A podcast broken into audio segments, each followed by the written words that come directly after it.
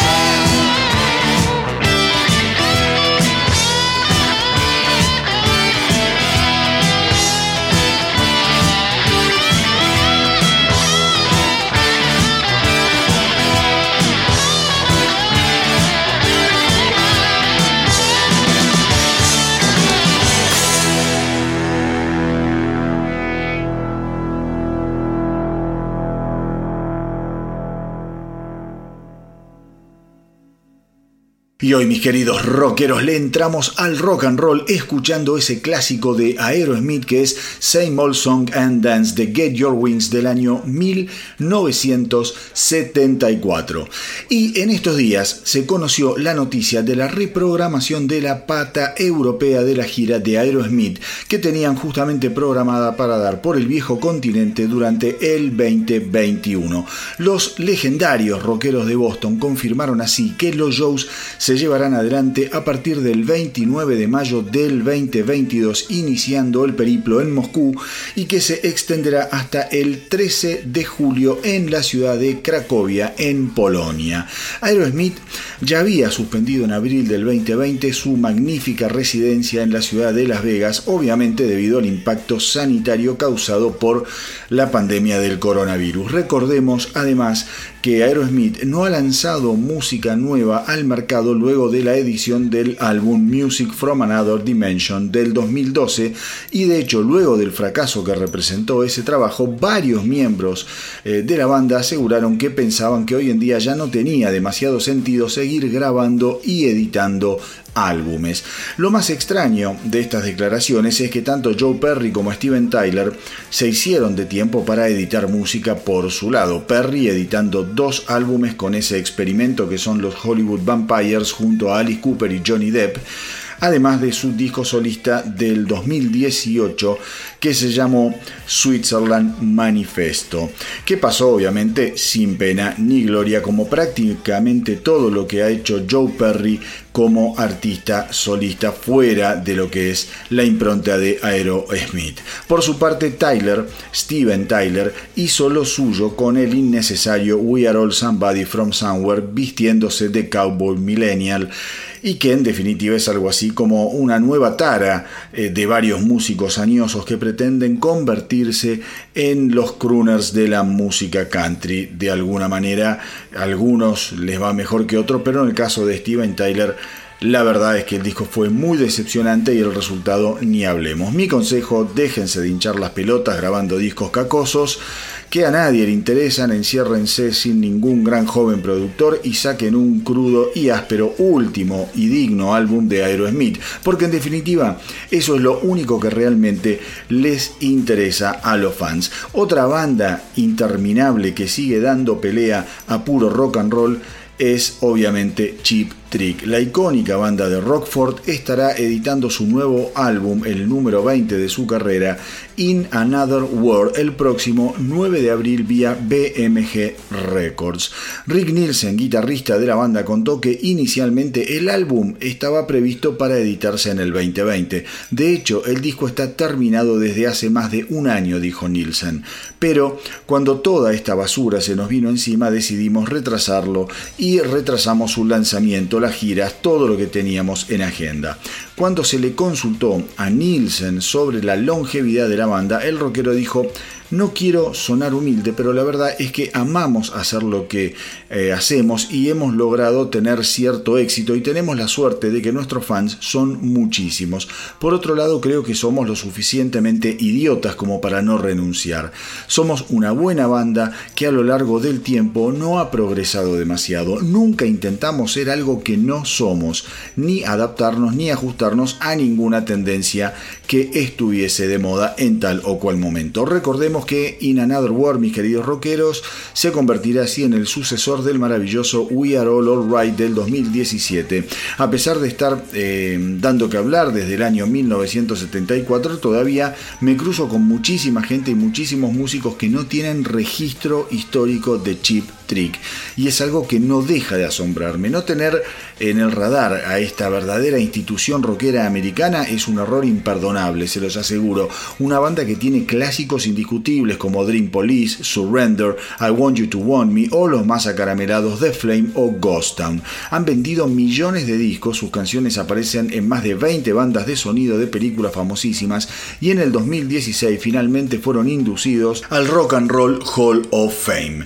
Mi consejo es que hoy sin falta vayan a las redes de streaming y comiencen a inundarse de la maravillosa música que esta banda ha producido en sus ya más de cuatro décadas de genial historia rockera.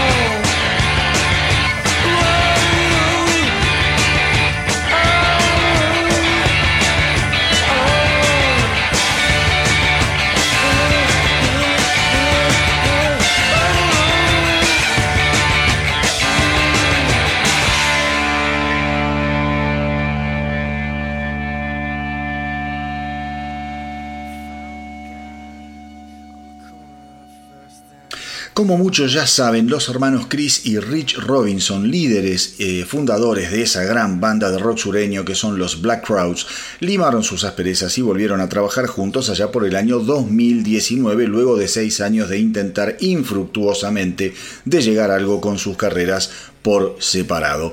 Los únicos miembros originales de la banda actualmente son solo ellos dos y este año tienen previsto salir a festejar los 30 años del debut de los Black Crowes con aquel genial álbum que fue Shake Your Money Maker. Sin embargo, cuando eh, estas juntadas se producen, inmediatamente el mundo quiere saber si habrá nueva música en camino. Y con respecto a este tema, el cantante Chris Robinson aseguró que tanto él como su hermano están enfocados en atravesar la pandemia y volver a los planes originales que pasaban por tocar en vivo con motivo del 30 aniversario de su álbum debut. Extraño mucho ir a recitales del mismo modo que extraño no poder darlos, dijo Chris. Tenemos muchos amigos músicos alrededor del planeta que no están pudiendo trabajar por toda esta situación. Pero nuestro principal objetivo es salir de gira. Estuvimos escribiendo muchas canciones, nuevas canciones, y seguramente llegaremos al punto de producir un nuevo álbum, pero por ahora la prioridad está en volver a girar. Tenemos una banda increíble y tenemos ganas de salir a mostrarla alrededor del mundo. Así que mis queridos rockeros, aparentemente es solo una cuestión de tiempo para volver a escuchar nueva música de los Black Crowds, pero mientras tanto, si les parece, vamos con una de las tantas joyas que estos dos intratables hermanos nos regalaron en su era dorada.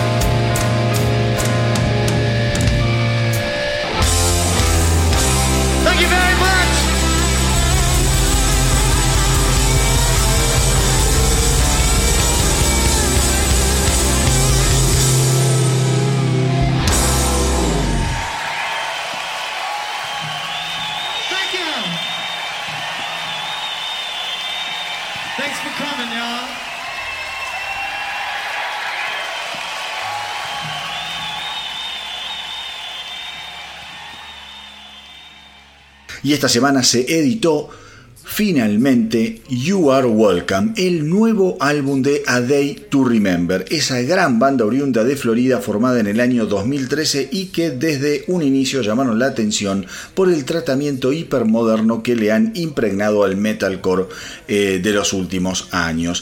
Eh, Are Welcome se convierte así en el séptimo álbum de la banda y realmente me pareció un muy buen disco más allá de que a muchos críticos no les ha gustado demasiado. Lo que me parece que está pasando es que se trata de un trabajo muy orientado a penetrar definitivamente en el mainstream, dejando bastante de lado los costados más extremos de los discos anteriores.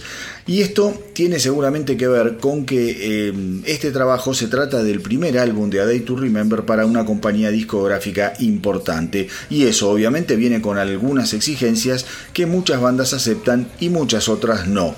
Quizá me equivoque, pero me arriesgo a decir que este álbum, más allá de lo que opinen los críticos de turno, se va a convertir en un gran éxito para la banda. Probablemente pierda algunos fans orientados a la propuesta más dura del pero lo que me parece es que mucha gente nueva, muchos nuevos fans eh, van a ser eh, atraídos por el imán de este nuevo disco, de esta nueva propuesta de A Day to Remember. De hecho, no me imagino a ningún amante del metalcore muy entusiasmado con un temazo como Fuck Your Money.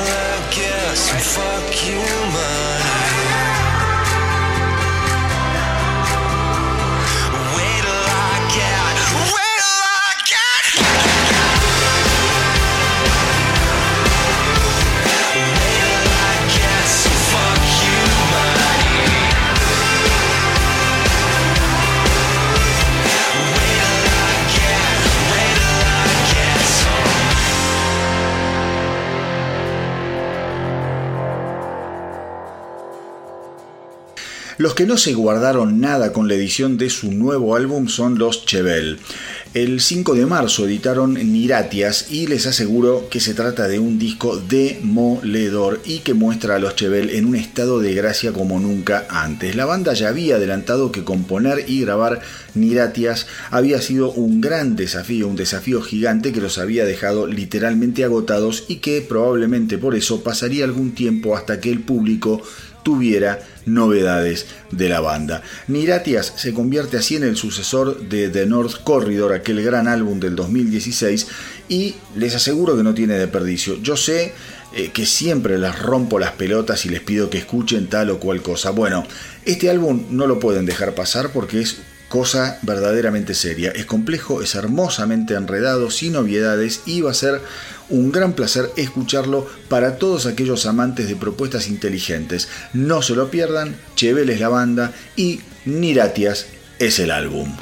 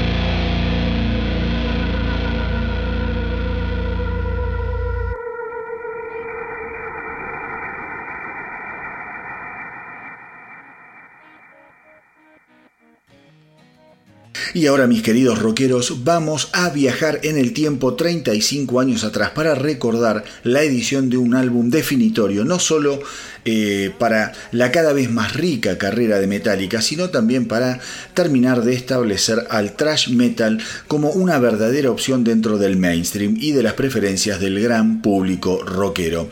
Eh, porque si bien el álbum negro de Metallica convirtió a la banda en un fenómeno global capaz de derrumbar todo tipo de barreras y prejuicios, fue Master of Puppets el álbum que finalmente los posicionó como una de las bandas más interesantes, prometedoras y creativas de la nueva camada de metaleros de la denominada San Francisco Bay Area. Master of Puppets se editó el 3 de marzo de 1986 y venía con una presión gigantesca luego del impacto causado por la banda con sus dos primeros álbumes, Kill Em All y fundamentalmente con Ride the Lighting. Para eh, los, eh, pero los muchachos, digo, estaban preparados para este desafío luego de girar por el mundo con eh, el ánimo bien alto y la ambición a flor de piel. La mejor demostración de semejante momento es que las canciones de Master of Puppets fueron compuestas en un periodo de nada más 6 a 8 semanas, algo épico teniendo en cuenta las características, complejidad y naturaleza multifacética de los temas. Nunca antes se había escuchado un álbum de trash tan explosivo, punzante y claro, y quizá esa claridad a la hora de producir el álbum fue lo que terminó convirtiéndolo en un referente indiscutido dentro de los amantes del género. Temas como Battery, Disposable Heroes o Damage Inc. combinan la fiereza de una metralla humeante con riffs de guitarras y tempos intrincados como un camino de tierra después de un bombardeo. Master of Puppets o Welcome Home Sanitarium sencillamente convertirían a Metallica en una banda capaz de alcanzar los picos más altos a la hora de construir canciones de complejidad suprema y los medio tiempo del increíble eh, The Thing That Should Not Be o del desesperante Leper Messiah terminan de dotar de matices a un estilo muchas veces combatido por los escépticos de simplemente ser una sucesión de tecnicismos y ruidos veloces. Digo, Master of Puppets mm, logra que el trash y el metal ya nunca fuesen iguales. Ahora, eh, el resto de las bandas tenían una vara realmente muy alta que superar eh, o al menos igualar. Y como les dije antes, eh, la manera en la que encararon el, álbum Master of Puppets fue realmente ambiciosa, porque después del el tsunami que había sido Ride the Lighting, un álbum que mostró a Metallica dispuesta a romper las barreras y preconceptos o plantear un juego con una visión de futuro, cuando llega Master of Puppets eso lo logran elevar muchísimo, pero muchísimo en cuanto a calidad y tratamiento musical de las canciones. Ray the Lighting y Master of Puppets bien podrían haber sido editados como un álbum doble con el solo objetivo de plasmar de una vez y para siempre la increíble evolución que estaban atravesando estos cuatro jovencísimos rebeldes. De hecho, la idea original al momento de grabar Master of Puppets fue repetir lo hecho en Ray the Lighting, pero de mejor manera, cuidando más los detalles, las estructuras eh, y prolongando la duración de las canciones. Master of Puppets estaba destinado a convertirse en el álbum que obligaría a Metallica a traspasar tanto límites dentro como fuera de la banda. Lars Ulrich, por ejemplo, se obligó a tomar clases de batería antes de entrar al estudio con el objetivo de mejorar su timing y agilidad. Kirk Hammett, eh, del mismo modo, voló nuevamente a los brazos de su antiguo profesor de guitarra, el inigualable Joe Satriani, en busca de consejos. La primera canción que Hetfield y Ulrich compusieron fue nada más ni nada menos que Battery, esa máquina perfecta que de entrada de entrada te deja claro que te acabas de internar en una experiencia enloquecedora, genial e irrepetible. El primer productor en el que pensó Metallica para producir Master of Puppets fue nada más ni nada menos que Geddy Lee, el bajista de Rush, pero la idea naufragó por unos problemas de agenda que no pudieron lograr concretar aquel encuentro. Y entonces la tarea nuevamente cayó en Fleming Rasmussen, el productor del genial Ray the Lighting. Master of Puppets debutó en el puesto número 128 de la Billboard, aunque finalmente treparía el puesto 29, en parte gracias a la tremenda exposición que tuvo la banda abriendo para Ozzy Osbourne en la gira del ex Black Sabbath de aquel momento. Así que desde acá quería recordar con todos ustedes la edición fantástica e indispensable de Master of Puppets, el álbum que sin lugar a dudas cambió el destino de Metallica y del trash por completo.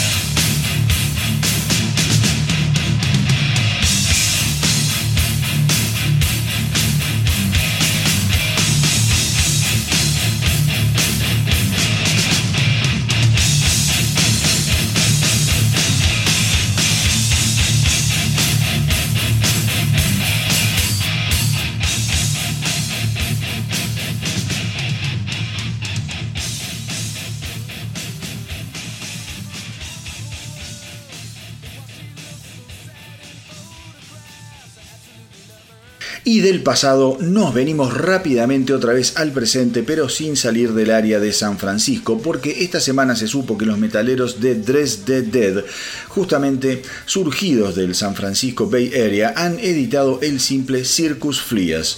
en diciembre pasado los Dress Dead Dead habían firmado eh, con la subsidiaria de Nuclear Blast Records, la discográfica Blood Blast, anunciando que editarían una nueva canción por mes durante los primeros ocho meses del 2021 para luego editarlas en formato de un álbum completo. Dress the Dead se formó en el año 2016 y durante sus comienzos Peter Dolvin eh, de The Haunted estuvo a cargo de las voces, pero eso cambió en el 2018 cuando eh, esa responsabilidad pasó eh, a estar en manos de Kyla Dixon. La banda asegura que si bien la salida de Dolvin los tomó absolutamente por sorpresa, la aparición de Dixon fue algo realmente providencial. La cantante era fan de la banda y se contactó con ellos vía email enviándoles una versión del tema 1969, pero esta vez con su voz al frente. Fue así que de inmediato y sin ningún esfuerzo, los Dresde tomaron conciencia de que finalmente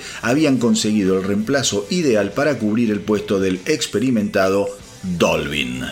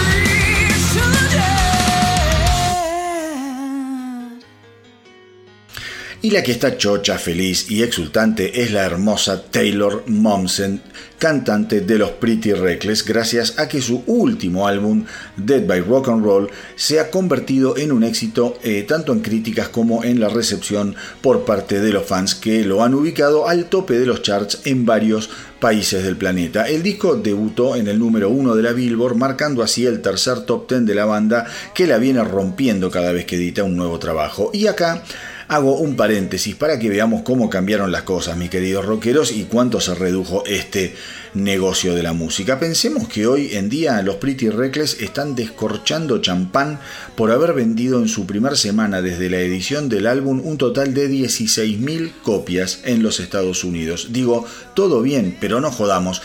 Estamos dando gracias por saborear las migajas que quedaron en el mantel después de la bacanal de la noche anterior. Eh, entendamos que 16.000 copias perdón, no es nada. Los primeros tres discos de Kiss en los años 74 y 75 fueron considerados rotundos fracasos habiendo vendido cada uno un promedio de 75.000 unidades, o sea, tomemos cierta dimensión de lo que hoy es considerado un éxito. Si no fuera por la exposición que generan las redes sociales con 16.000 copias, no sos tapa ni de la revista del sindicato de choferes de taxi, sepámoslo. Pero bueno, así están las cosas y si Taylor Momsen está contenta, me alegro mucho por ella. Además el álbum está buenísimo en todo sentido. Momsen al respecto dijo, es de locos eh, y no sé cómo sentirme. Todo esto me voló la cabeza. Nunca podés saber qué esperar cuando lanzas un álbum, pero esto es un honor y estoy súper contenta por ver que la gente se ha tomado el tiempo como para escuchar lo que hicimos. Este fue eh, un álbum que nos llevó mucho tiempo y trabajo y en el que pusimos muchísimo de nosotros. Cuando se le preguntó eh, si ella había creído desde el momento inicial en que Dead by Rock and Roll se iba a convertir en un gran álbum, Momsen contestó, desde luego, de otro modo no lo hubiéramos hecho. Creo que esa es la llave para alcanzar el éxito en cualquier cosa que hagas. Y no me refiero solo al éxito comercial, sino también al éxito personal. Yo no hago nada a menos que no crea en eso. Ni bien terminé de escribir las canciones, supe que teníamos algo muy especial entre manos. Creo que hemos conseguido algo extraordinario y especial con este trabajo y sin dudas lo considero el mejor álbum que hemos grabado a lo largo de nuestra carrera.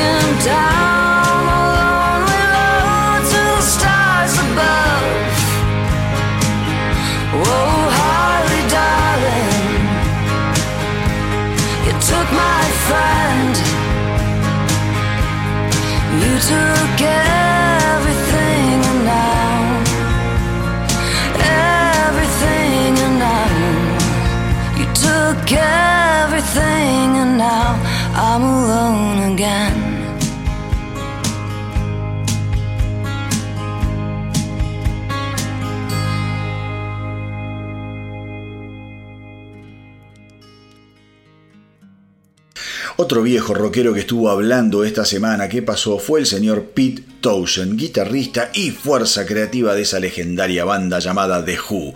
Para los que no lo sepan, The Who editó su mm, último álbum titulado simplemente Who en el año 2019 y que en comparación con su anterior trabajo, el decepcionante Endless Wire del 2006, resultó ser un disco bastante decente sin ser una cosa de locos ni mucho menos. Pero cuando se le consultó al guitarrista si pensaba grabar otro álbum en el futuro, Townshend fue muy sincero y dijo que la última experiencia le dejó un sabor bastante amargo, pero que sin embargo suponía que en algún momento era probable que lo hiciera.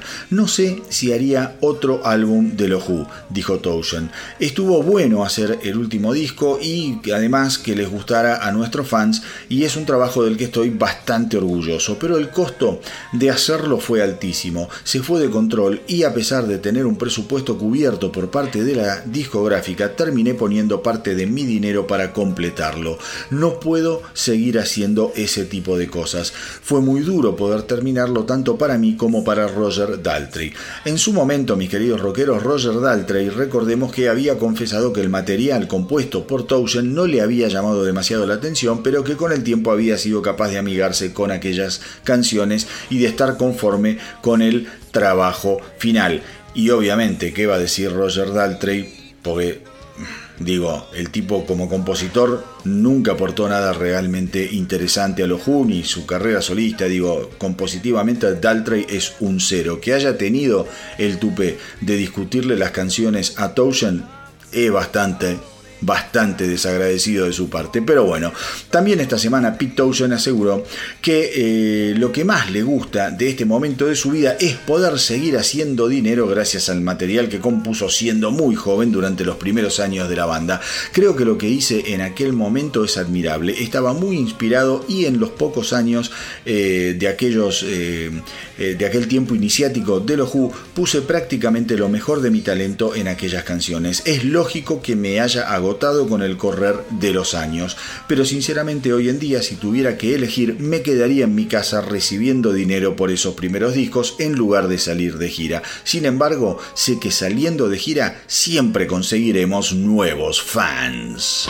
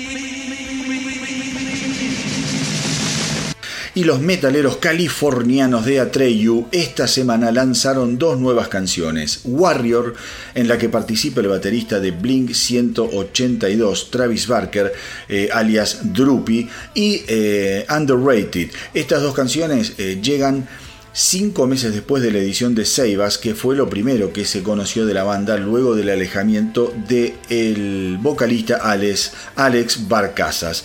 Em, que fue en el mes de septiembre. Actualmente el que está a cargo del 100% de las voces no es otro que el baterista de Atreyu, Brandon Saller, que antes compartía ese rol con Barcasas. Em, la banda asegura que hasta ahora la respuesta de los fans ha sido positiva más allá de los negadores de siempre que no soportan los cambios en el orden establecido de las cosas.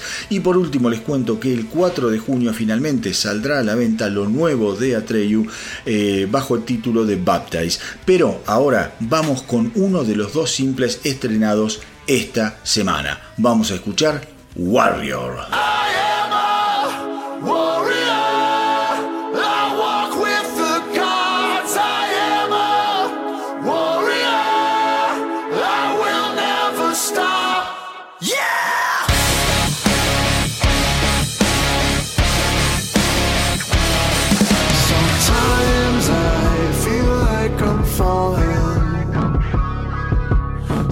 Fast from the sky, from the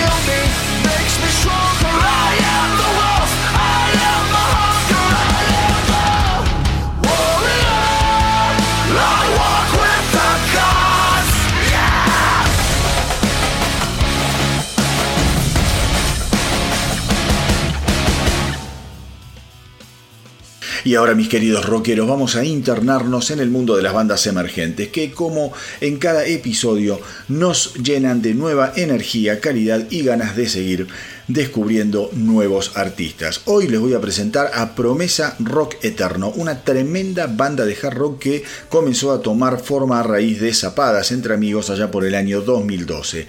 Después, motivados por la onda hard rockera que la banda fue tomando, los muchachos comienzan a componer sus propios temas poniendo una pasión y una libertad que queda de manifiesto en cada una de sus canciones.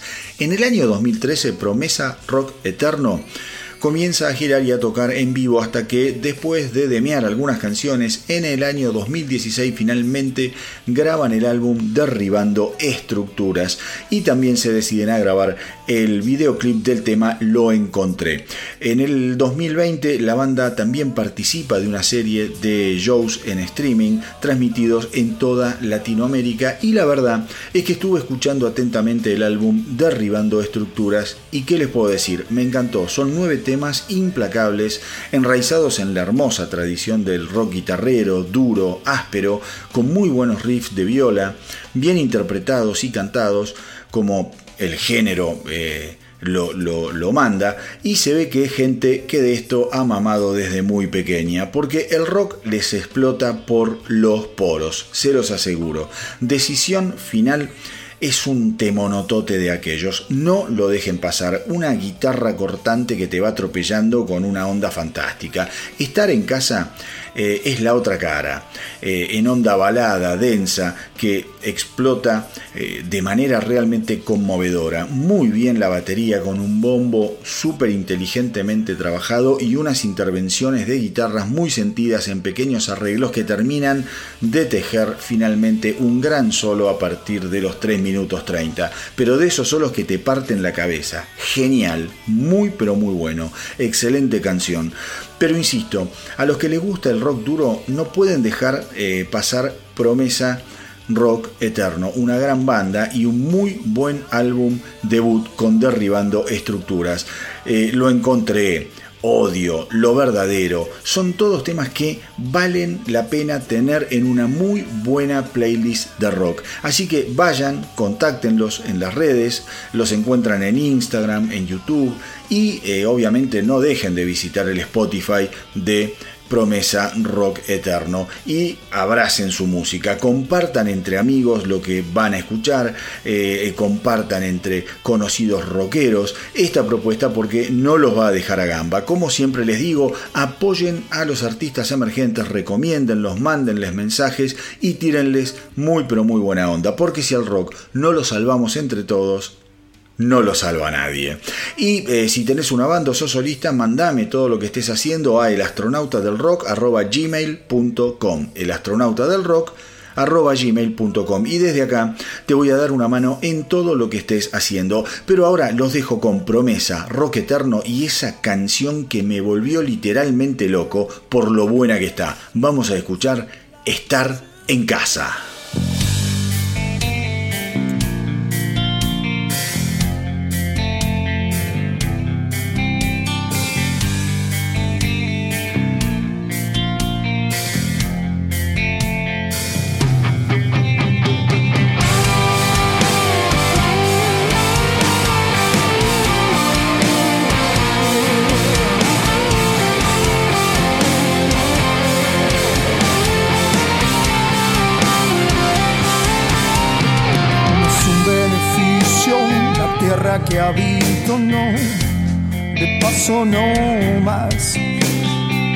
Que se fueron y obedecieron, compraron lugar. Oscuras razones impiden tu paso al eterno lugar. Son dueños aquellos de fe inquebrantable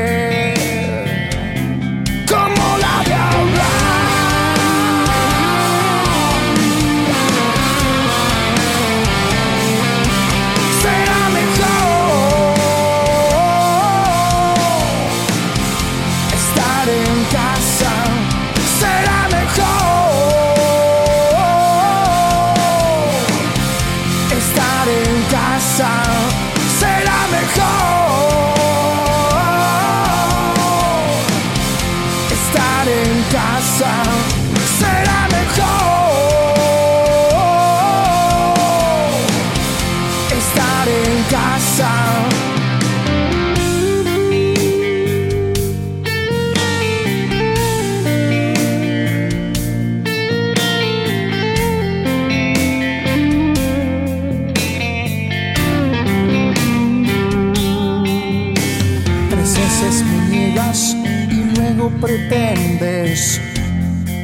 De cristal.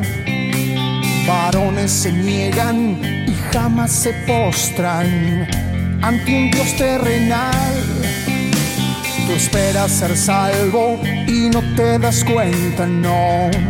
La cruz ya cumplió, se abre la puerta a los que se proponen llegar al final.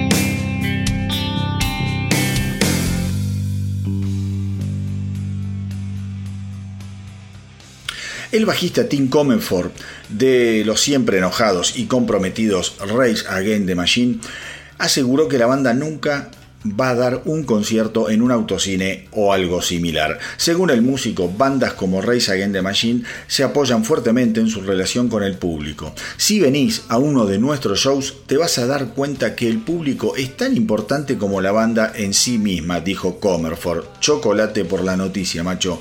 No somos una de esas bandas que se venden y van a tocar a un lugar para 100.000 personas cuando solo pueden entrar 10.000, continuó. Eso es una mierda que nunca va vamos a hacer?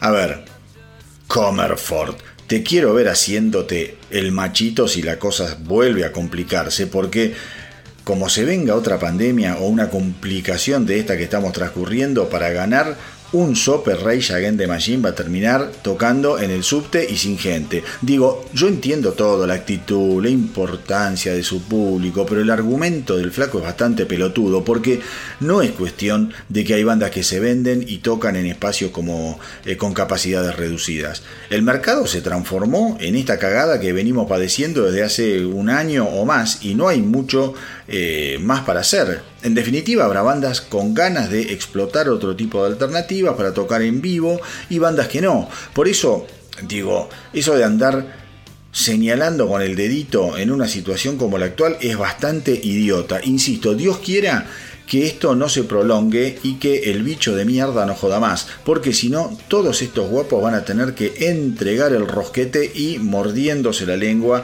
por las giradas dichas en el pasado.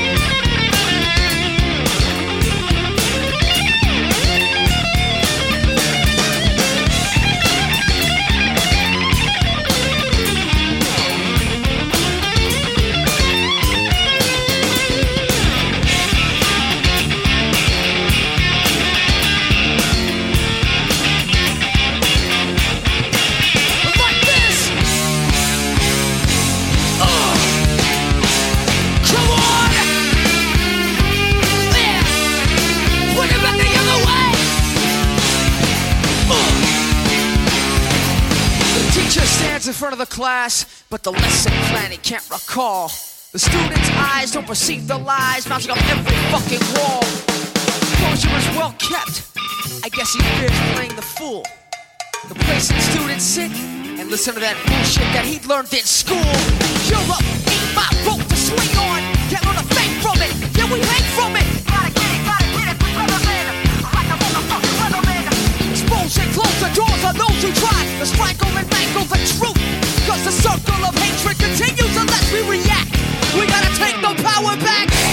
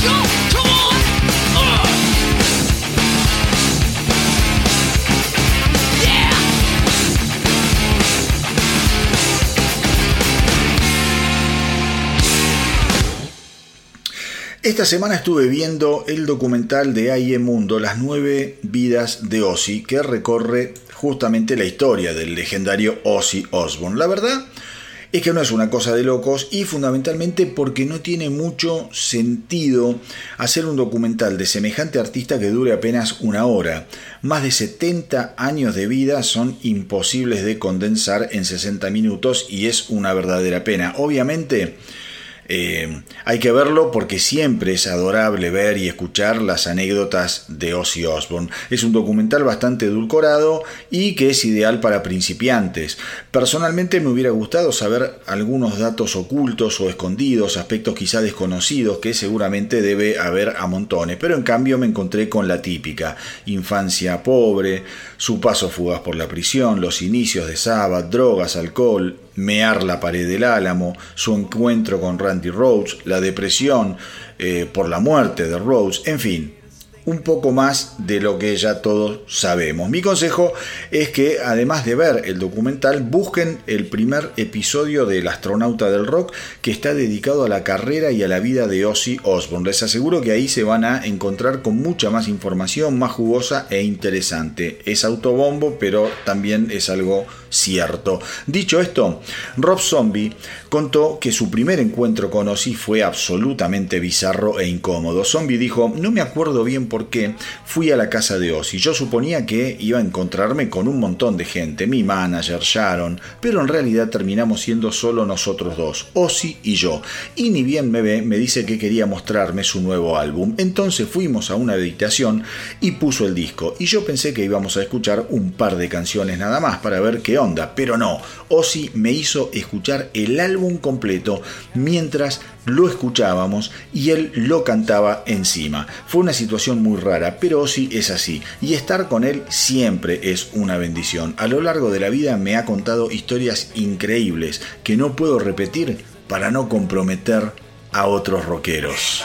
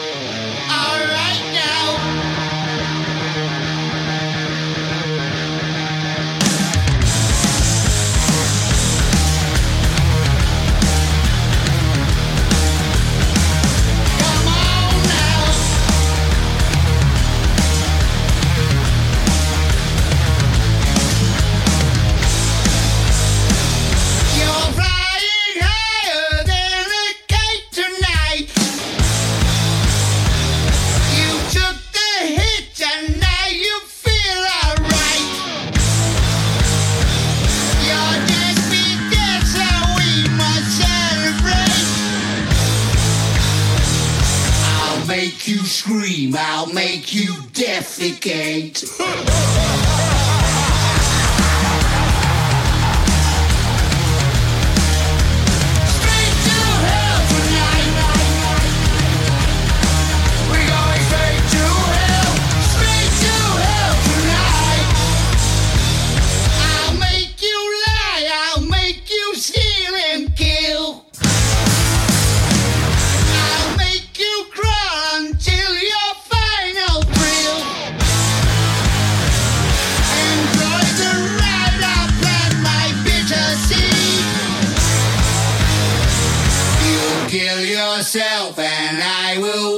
Q.